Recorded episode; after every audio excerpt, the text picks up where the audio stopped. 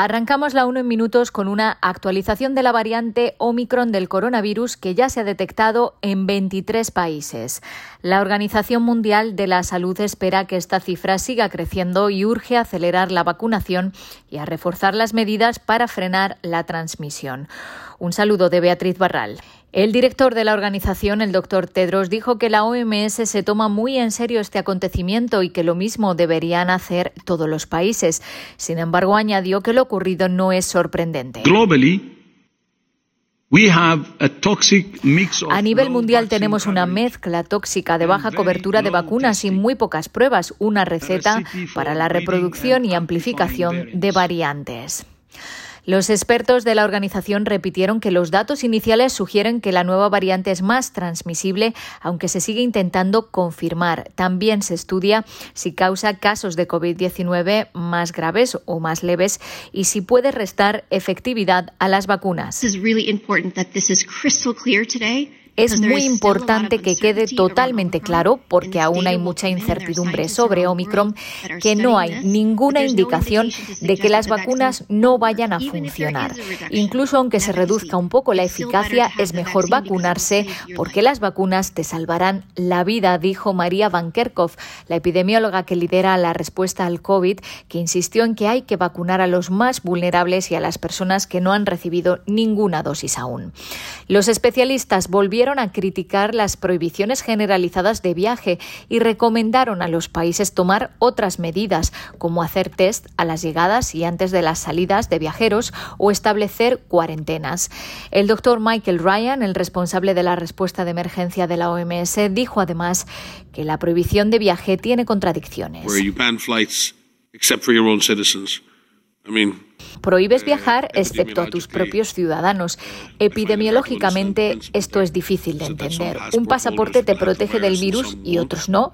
¿Es que al virus le importa tu pasaporte? ¿Es que le importa tu nacionalidad? Hay contradicciones en esto, decía Ryan. En América, Brasil y Canadá han notificado casos importados por viajeros. Y hablamos ahora de otra epidemia. As we mark World AIDS Day, cuando conmemoramos el Día Mundial del SIDA hay que recordar que tras 40 años de epidemia no tenemos ni vacuna ni cura para esta enfermedad, dijo el director de la OMS. Aunque se han producido enormes avances en la lucha contra el SIDA, estamos muy, muy lejos de acabar con la pandemia del VIH, según la agencia de la ONU especializada en esta enfermedad. Debemos acabar con la autocomplacencia y hacer frente a las desigualdades que alimentan el VIH y el COVID-19, subrayan. Los avances que ya eran insuficientes para cumplir los objetivos mundiales ahora están sometidos a una presión mucho mayor, ya que la crisis del COVID-19 sigue haciendo estragos, perturbando los servicios de prevención y de tratamiento. ONUSIDA asegura que no estamos progresando lo suficientemente rápido y que nos arriesgamos a que la pandemia de SIDA dure décadas. Para evitar que situaciones así se sigan repitiendo, la comunidad internacional ha acordado que habrá un tratado frente a futuras pandemias. En una decisión consensuada, la Asamblea Mundial de la Salud ha acordado este miércoles poner en marcha un proceso para redactar una convención, un acuerdo u otro instrumento internacional que refuerce la prevención, la preparación y la respuesta ante las pandemias.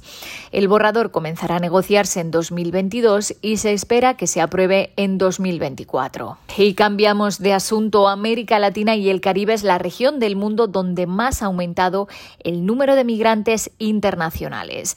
En los últimos 15 años, la cifra ha pasado de unos 7 millones a 15 millones, que supone el 5,3% de todos los migrantes internacionales, según un informe reciente de la Organización Internacional para las Migraciones.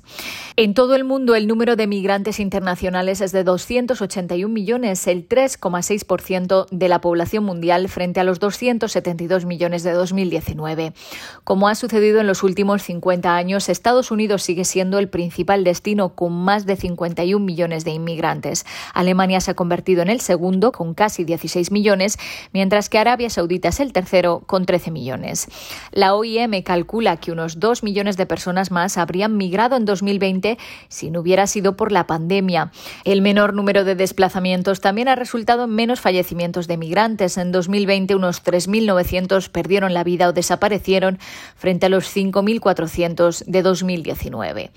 Aunque el COVID detuvo los cruces de fronteras, el estudio revela un aumento espectacular de los desplazados internos que aumentaron hasta los 40,5 millones frente a los 31,5 millones de 2019 debido a las catástrofes, los conflictos y la violencia.